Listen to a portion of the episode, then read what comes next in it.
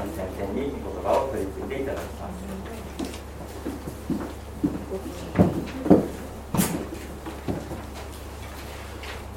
え久しぶりにですね皆さんと共にこうして礼拝を捧げられることを心から感謝しています、えー、初めましての方も、えー、お久しぶりの人も、えー、共に御言葉を学んでまいりたいと思います、えー、私はハイビエというところでスタッフをしている水梨文香と申します、えー、ハイビエの紹介をですねあのあんまりしてないなと思ったんですけど、まあ、あのインターネットでハイビエと検索していただけると、えー、詳しく、え読んでいただけることができるかなと思います、えこういう雑な紹介がですね あの団体の人からですねもう少しちゃんとやってくれて言われるんです言われるんですけれども、えー、この時間は御言葉ですので御言葉に行っていきたいなと思います。えー、この散歩歩協会で毎週毎週いろいろな方々が奉仕をされているということを聞きました、えー、本当にそれは豊かなことでしたなと思いますし何よりも皆さんのこの御言葉を聞く体力っていうものがすごくあるなというふうに思います。まあ、こう多分僕がですね一番若いと思うんですけれども若い人のメッセージを聞くのもすごく大変です。でも次はまた年代の違う方が語ってくださって違う歌詞を語ってくださってこうジェットコースターをですね乗り続けてく、まあ、そんな、えー、中で皆それでもこの教会があ本当に祝福されているということは皆さんのこの聞く側のですね、えー、体力と、えー、そして、えー、なんて言ったらいいんでしょう。この御言葉へのあの態度がですね非常にあの素敵だなと思いましてあの早くここに来たいなと2ヶ月ほど前からあの思って前思っていたんですけれども再びこうして、えー、来られることを感謝しています、え、今日はですね祈りと願いということについて見ていきたいなと思っています。というのも祈りというのはクリスチャンあるいは神を信じる者にしかできないものだからなんですね。まあこう日本人はですねよくあの困った時の神頼み神頼みとか、えー、言ってですね神様に頼むことあるいは神様に祈ることっていうのをしていますが別にそれは何か特定の神様に祈っているわけではありません、まあ、もっと言うと困った時の神頼みと言いつつ現代は困った時も神に頼まない、まあ、そんな人たちが増えているようにも思います。まあ、困った時ぐらいですね。頼ってほしいなと思うんですけども 困った時ぐらい教会に行ってほしいなと思うんですけれども現代人たちは、まあ、インターネットや、えー、そういうものでですね解決を探ろうとし、えーまあ、Google 先生なんて言われて、えー、本当に自分をですね導いてくれるものを、まあ、履き違い始めてもいます、まあ、なのでこの祈りというのは本当の神様を知っている人たちあるいは、えー、この信仰を持っている人たちにしかできないことです。だからこそこの祈りというのはこう目に見えないものですしあるいは誰かと毎日、まあ、毎日する時もあり、まあ、する時というか毎日しますけれども多くの場合人の目に見えないところで捧げられています、まあ、なので私たちの信仰が揺らいだ時まず崩れていくのがこの祈りというジャンルなんじゃないかなと思います。まあ普段高校生と話していていや最近信仰が落ち込んでるんだよねという高校生に、えー、する質問があります。それは何かというとあの祈ってるって。と、まあ、大体ですね祈っていない。最近祈ってないな。最近の言葉読んでないな、まあ、霊的活動が落ち込んでるということがあります、まあ、そして今日学んでいきたいのはこの祈りというものが私たちからこう外れていくというか祈りが私たちの中でおろそかになっていく時パウロの語る感謝を捧げることや喜びにあふれること寛容を示すこと、まあ、クリスチャンの活動的な部分ですね。外側に出ていく部分がどんどんと弱くなっていきます。パウロのこう一つのテーマは喜び。だったんじゃないかなと思います、まあ、今日お読みしましたこの聖書の方にも書かれてあります。4節もう一度お読みいたします。いつも主にあって喜びなさい。もう一度言います。喜びなさい、まあ、他の箇所ではいつも喜んでいなさい。とか、まあ、絶えず祈りなさい。そういうふうに続いていきますがパウロは喜ぶということを、まあ、とても大切にしていましたしクリスチャンのあるべき姿だと信じていたんですね。なぜパウロがこの喜びにあふれられたのかというと、まあ、今日のメッセージの結論ですが祈りというものを彼は守り続けていたからです。パウロはこのいつも喜びいつも主にあって喜びなさいもう一度言います。喜びなさいとフィリピンの人たちに命じた時彼は喜べる状況にあったわけではないんですね、まあ、こうローマでですねあのビッグ待遇を受けて、えー、なんか美味しいものいつも食べて、えー、で手紙送ったわけじゃないんですね。いつも喜んでいなさいって送ったわけではなく彼は獄中にいていつ死ぬかわからない、まあ、もしかしたらそろそろやさすがにそろそろ殺されるかなっていう、まあ、そんな瀬戸際にいました。でも彼は喜んでいました、まあ、なぜかというと彼はこのいつも主にあって喜びなさいというところを、まあ、守っていたからなんですね。祈りというのを私たちが大切にしていく時主の中にいるということを実感します。祈りということを私たちが守っていく時私たちはいつも主の中にいるんだということを、ま、体験的にもそして、えー、理解的にもこう知っていくようになります。この「主にあって」という言葉はこう主の中でということもできる場所なんですね。パウロは主の中で喜びなさいということを命じています。私たちがいつも喜んでいなさいって言われるといや無理やっとって。大変なこともあるし辛いこともあるし状況が悪い時だったしそこに目を向けたら私たちはいや無理なんじゃないかなって思います。目の前のものをこう見てですね喜ぼうとするならばそれは一瞬にして尽きてでもパウロにとって大切だったことは主を喜ぶということ。主の中にいるということを喜ぶこと、まあ、これこそがパウロにとっての喜びの原動力だったんですね。喜べるものを探すなら私たちはいつか喜べなくなります。しかしパウロは主の中にいる。主そのものを喜んでいましたたとえどん底にいようがたとえ命を取られようがたとえ苦しい状況にあろうがたとえ今本当に辛い中にいようが私にとって主ご自身は喜びなんだってどんな時でも主を思い起こすならば喜びに満ち溢れるんだってパウロは思っています高校生たちにこの高校生活でどうしても知ってほしいことがあるとしたら、まあ、何ですかということをですね以前聞かれたことがありました。高校生のうちにこう伝えておきたいこととして伝えてることは何ですかという時に、まあ、パッと僕が思いついたのは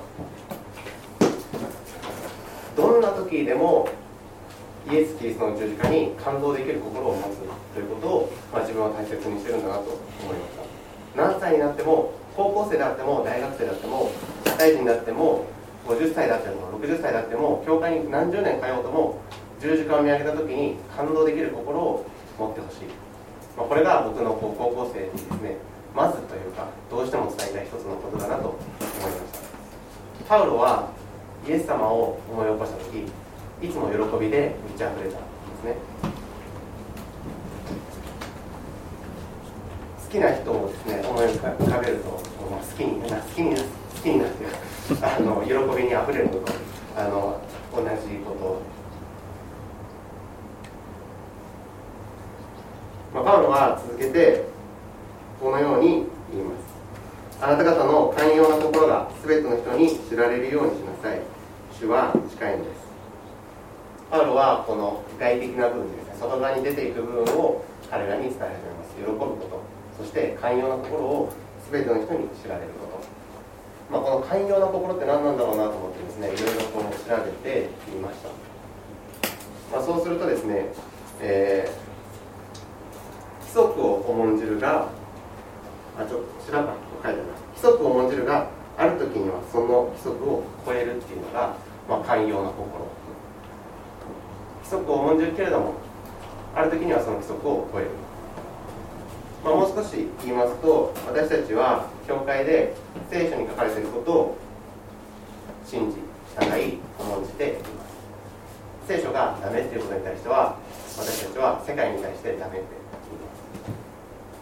す。聖書から外れてることをしてる人に対してはそれは間違ってるって言うんですね。いやそれでもいいよいいよ。もっとやっちゃいないのですこれ寛容な心じゃないですね。優しい心でもありません。いやそれは間違ってるんじゃないかと、まあ、言うんですね。しかし私たちの私たちの教会でちょっと今一応言っちゃってすみませんあのあの教会の人になっちゃいましたけど。あの教会はそのような人たちを受け入れるんですね。ダメって言ってる人たちを受け入れ彼らのために祈りそして必要なものを分け与えそして回復へと、えー、支援していく。あるいはその共同体に加えていく。これが寛容な心なんですね。ダメなことはダメ。だけれどもそれを受け入れていく、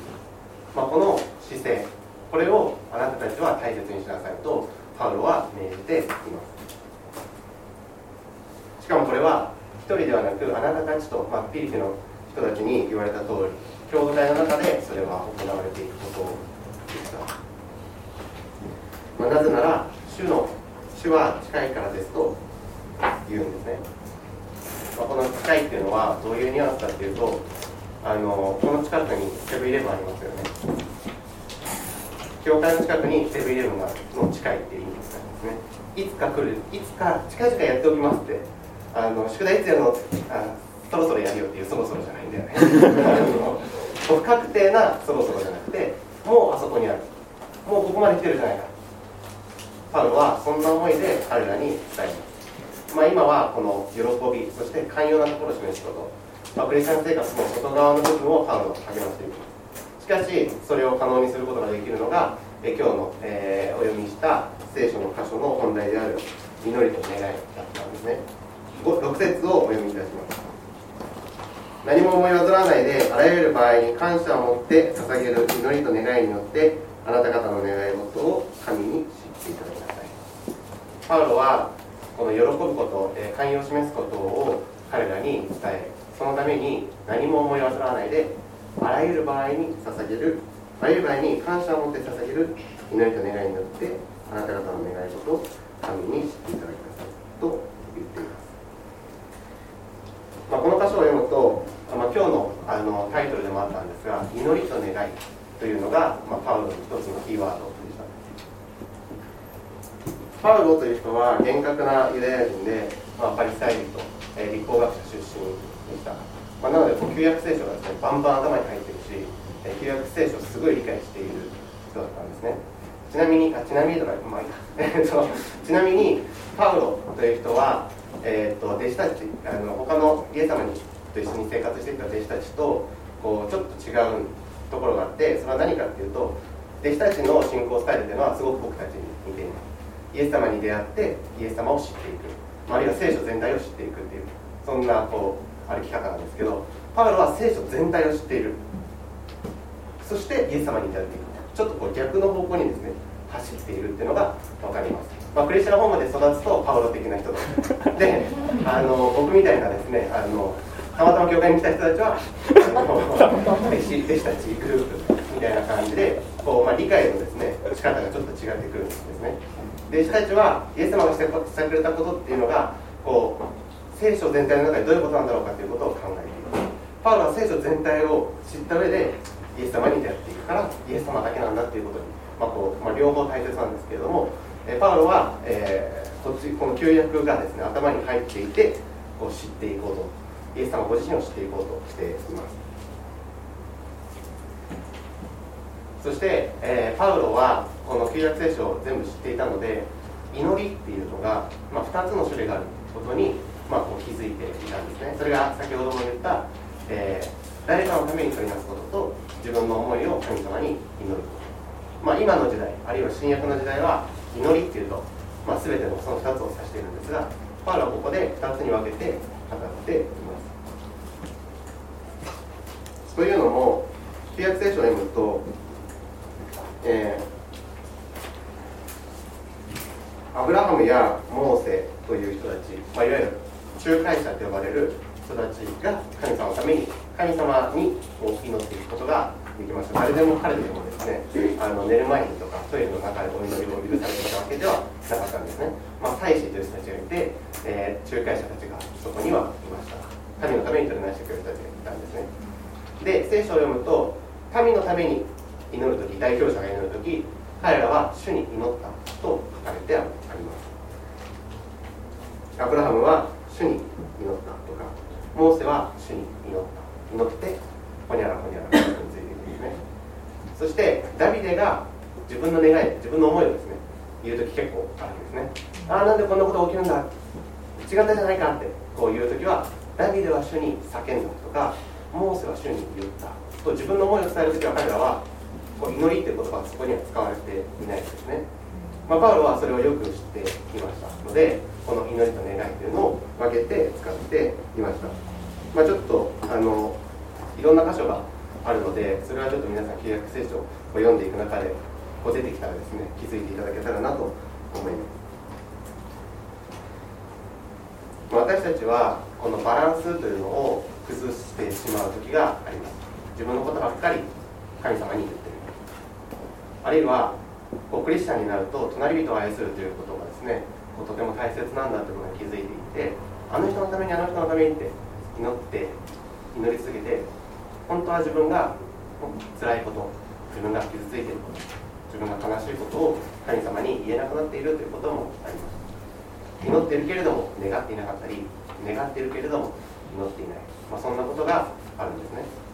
パウロは祈りと願いによってあなたの心もそしてあなたが神と人との間に立つこともその両方をしていきなさい、まあ、それを進めています。6節の後半にはこう書かれてあります。あなた方の願い事を神に知っていただきなさい。これ僕読んでて最後は願い事なんかいって思ったんですね。祈りと願いによって願いあなた方の願い事を神に知っていただきなさい。そこまで言って最後は願い事なんだって、えー、思ったんですけれども、まあ、この願い事というのはパウロが前半に語っている願いという言葉とはまた違う言葉が使われていまして、まあ、もう少し分かりやすく言うと、えー、あなた方の、まあ、にななんて言うんでしょうあなた方自身をって言ったらいいんでしょうかね、まあ、暴露しなさいって言ったらいいんでしょうかね、まあ、そんなニュアンスで、まあ、あなた自身をこう神に知っていただきなさい、まあ、そのようにパウロは進めています私たちがこの神様に祈りと願いつまり自分のことだけを祈るわけでもなく誰かの救いのために祈り救いのために行動し救いのために何かをするということ。彼らがの間に仲介立つということ、ま、この2つを進めていく時私たちは、えー、最後の説。そうすれば全ての理解を超えた神の平安があなた方の心と思いをキリストイエスによって守ってくれます。書かれてあります。まあ、こう僕のですね頭の中では6節7節によって4節5節が達成されるみたいなそんなイメージです祈りと願いによって神に知っていただくなら神の人知を超えた、ま、理解を超えた平安が私たちの心と思いをイエス・キリストにあってイエス・キリストの中で守ってくれるイエス・キリストの中で私たちはいつも喜ぶそして寛容な心を示すことができる、まあ、こんなふうにこうこの箇所から学ぶことができます、まあ、今日のメッセージをまとめると私たちは主がもうすぐそこに来ているので主にあって喜び寛容なところを全ての人に知らせなければなりません。まあ、前もちょっとお話ししたんですけれども、まあ、教会に集まってる人たちが楽しくなさそうだったらすごく嫌だなって、まあ、こんな教会には行きたくないっていう教会なんじゃないかなって思います。でもみんながいつも喜んでいてそして寛容な心。あの教会やっぱこの時代に流されてないよね。でもこの時代の人たちが集まってるよね、まあ、そんな風に言われる場所でありたいなって思います。そのために祈りと願いをによって神に自分を知っていただくこと。神様ご自身に私たちが部屋の中に守られる時私たちはそれを行っていくことができます。誰かのために取りなして祈ったり